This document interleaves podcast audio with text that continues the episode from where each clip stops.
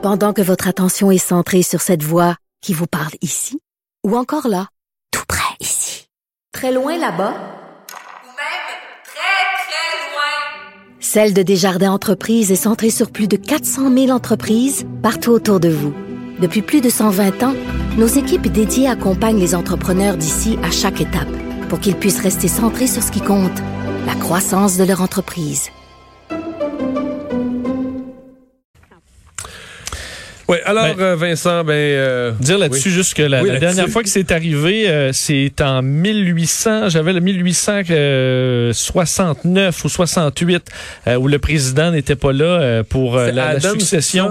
C'est Andrew euh, Andrew Johnson, Johnson, 1869, qui avait refusé Mario d'embarquer dans la même calèche que son adversaire. Ça te montre à quel point c'est euh, c'est rarissime et que ça date un peu.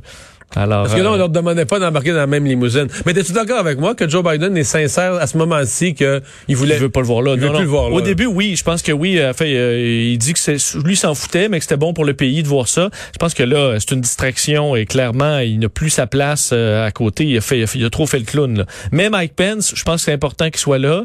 Et je Est-ce pense qu'il va avoir. Je pense que je oui. pense que oui. euh, C'était déjà. Il n'avait pas été invité encore, semble-t-il. Mais à mon avis, ça va se faire. À mon Non, avis, il va se tenir droit. Vraiment, tu peux pas vraiment l'inviter dans le sens que c'est- le président qui doit être invité. Là. Donc, Oui. à partir du moment où le président dit qu'il n'y va pas, à mon avis, en termes de protocole, ça ça débarre cette porte-là. là. Ça ouvre la porte à inviter le vice-président puis lui donner une espèce de place d'honneur. Ben, Mais Mike Pence, aujourd'hui, il est à la Maison Blanche. Là. Il est, c'est la première fois qu'on ne sait pas exactement ce qui se passe à l'intérieur. Est-ce qu'il a rencontré Trump? Mais, que mais- est-ce que s'étaient tu as lu parlé. les textes euh, comme le USA Today en avait un, il y en a- j'en ai vu ailleurs, là, sur le fait que Mike Pence est furieux. Là. Les gens, les, ses employés disent ne l'avoir jamais vu comme ça, jamais, jamais vu, choqué comme ça, parce qu'il s'est fait dire par Trump tu sais, qu'il manquait de courage. Puis il était- Je, je, je peux le, je peux le comprendre, tout à fait. Quoique, j'aurais pu lui dire il y a longtemps, ça, Ça va t'arriver. Il y en a qui sont en couple puis ils se disent la, fou- quand on va se séparer, et ça va mal finir. Ben Ouais, là, c'était- il- dû pour mal finir. D'ailleurs, ça finit mal, Mario, pour quelques entre autres. Euh, ben te, te dire peut-être que- commencer avec les, les démarches de destitution là, parce que c'est en marche. Mais là, c'est Euh, en marche, là. hein? euh, oui, semble que selon plusieurs sources euh, des médias américains, et Nancy Pelosi l'a carrément dit qu'on allait aller de l'avant. Mais c'est en marche probablement pour- dès lundi. Dès lundi, c'est ça. Dès là. lundi pour avoir le dépôt d'articles euh, de destitution contre Donald Trump. Et il pourrait y avoir un vote dès le milieu de semaine parce qu'à la Chambre des représentants, ça va aller rapidement.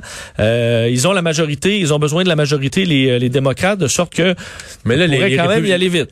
les républicains euh, vont avoir une mauvaise semaine. là. parce que, Ben, pousse parmi, à- à- à- parmi les républicains, il va y avoir trois camps. là. Il va y avoir ceux qui vont dire Hey, là, on s'en débarrasse de Trump, on veut plus le revoir dans quatre ans, on veut plus l'avoir d'impact, on en profite, on le met dehors. Tu vas avoir ceux qui vont dire non, non, non, on le défend, on le défend. Puis à mon avis, tu vas avoir un autre nombre de républicains, un troisième camp qui vont dire, regarde, là, on peut pas voter là-dessus, là, c'est trop déchirant. Euh, on fait des...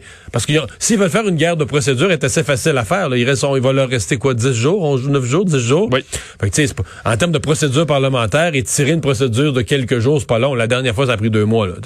Effectivement. Et, À mon euh, avis, tu vas avoir trois camps. Les pour, les contre, puis les on fait passer le temps. Puis à partir du 20 janvier, il n'y aura plus jamais de vote là-dessus. Le président sera plus président. Et si tu forces les gens à sortir, euh, parce qu'il y en a plein que, ça je disais, ils se sont, ils se sont euh, distancés de Trump là, dans les heures qui ont suivi, mais ils préfèrent pas revenir là-dessus. Là. D'ailleurs, on- euh, certains paient, le- prix. Le sénateur Lindsey Graham, là, euh, qui est un très c'est quelqu'un qui s'est collé sur Trump, Mais qui l'a largué, là, mais qui l'a largué, cette semaine. même très clair, disant I'm out. Là. J'ai essayé de, de, de me rendre utile, c'est ce qu'il a dit, mais là il dit ne comptez plus sur moi. il, Trop, a c'est dit- trop. il a même dit dans son discours, Joe Biden va être mon président, puis euh, ça- Oui, oui. Kamala Harris, puis ont été élus correctement. Ben, Sauf que là, il y a un backlash qui arrive avec tout ça. C'est que les pro-Trump le voient soudainement comme un ennemi, un traître, quelqu'un du deep state, euh, toute l'équipe. là. Euh, et dans les dernières heures, c'est les pierres à feu. Hein? il a été chahuté euh, dans un aéroport, un peu comme l'avait été il y a quelques jours euh, Mitt, Mitt Romney, Romney, ben oui. Euh, mais qui lui est un bon, se combattait Trump depuis longtemps. Pour Lindsey Graham, c'est nouveau là, de se faire insulter par les pro-Trump, lui qui était collé à Trump. Et là, il se promenait dans l'aéroport en se faisant, et vous allez d'ailleurs, on peut entendre un, un petit extrait, se faisait traiter de traître, de fils de pute et de fumier. Ce sera la nouvelle réalité de, euh, de Lindsey Graham. You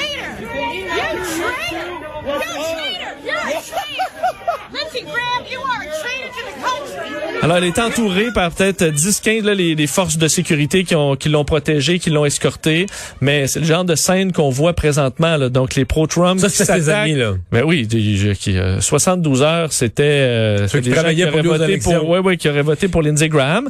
L'autre dossier quand même intéressant et même même euh, quasiment incroyable. Je te parlais de d'arrestation là, qu'il y a une vague d'arrestation, euh, vague d'accusations également en cour fédérale.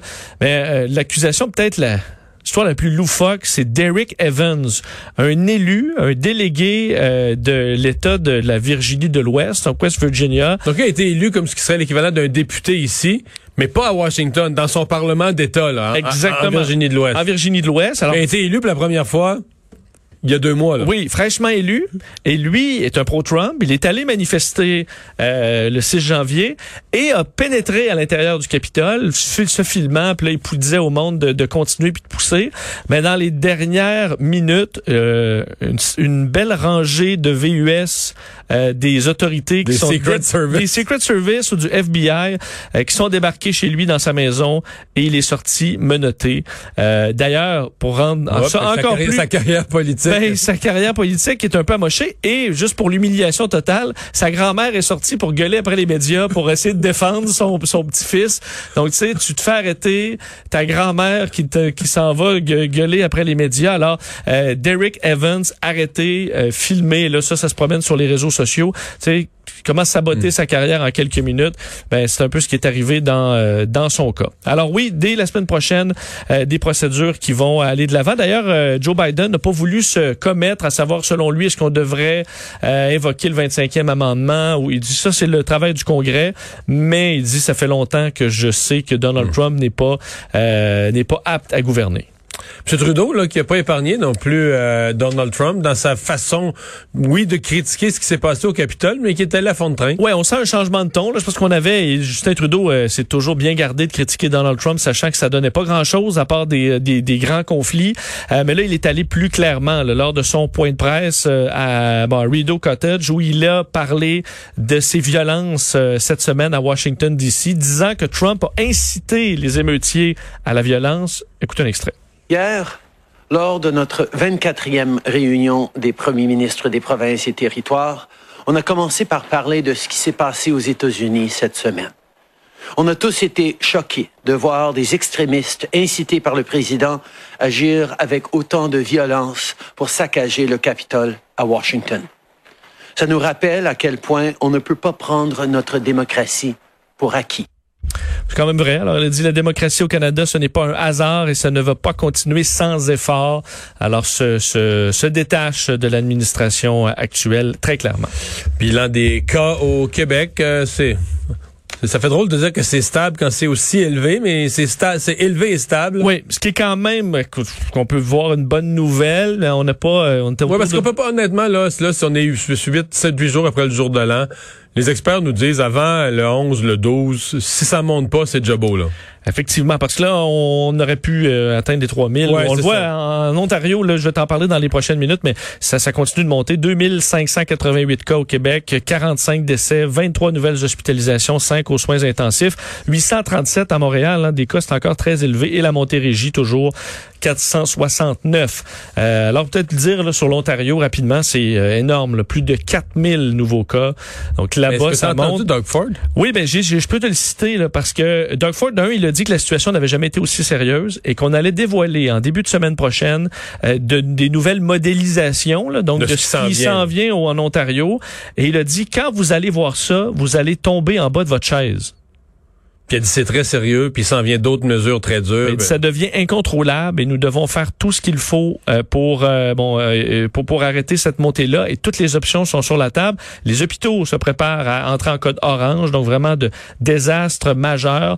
Une situation donc vraiment extrême. Pourquoi on dévoile pas ces modèles-là? On va attendre probablement à mardi parce que euh, on veut analyser là, toutes les options pour essayer de, de faire des bons euh, des bons Mais si choix. des modèles trop pessimistes, à mon avis, tu peux pas les annoncer sans annoncer en même temps des mesures. C'est- C'est c'est comme euh, faire paniquer le monde. T'envoies au monde un, un message d'horreur, puis tu dis, euh, on sait pas encore ce qu'on va faire, ça se fait pas, là. Tu as raison, le, le médecin en chef, David Williams, qui voulait euh, analyser tous les impacts du confinement et de ce qui a été en place, parce qu'il y a quand même déjà des mesures en place, euh, alors euh, pour s'assurer de faire les bons choix, mais vraiment la situation se, se détériore en Ontario.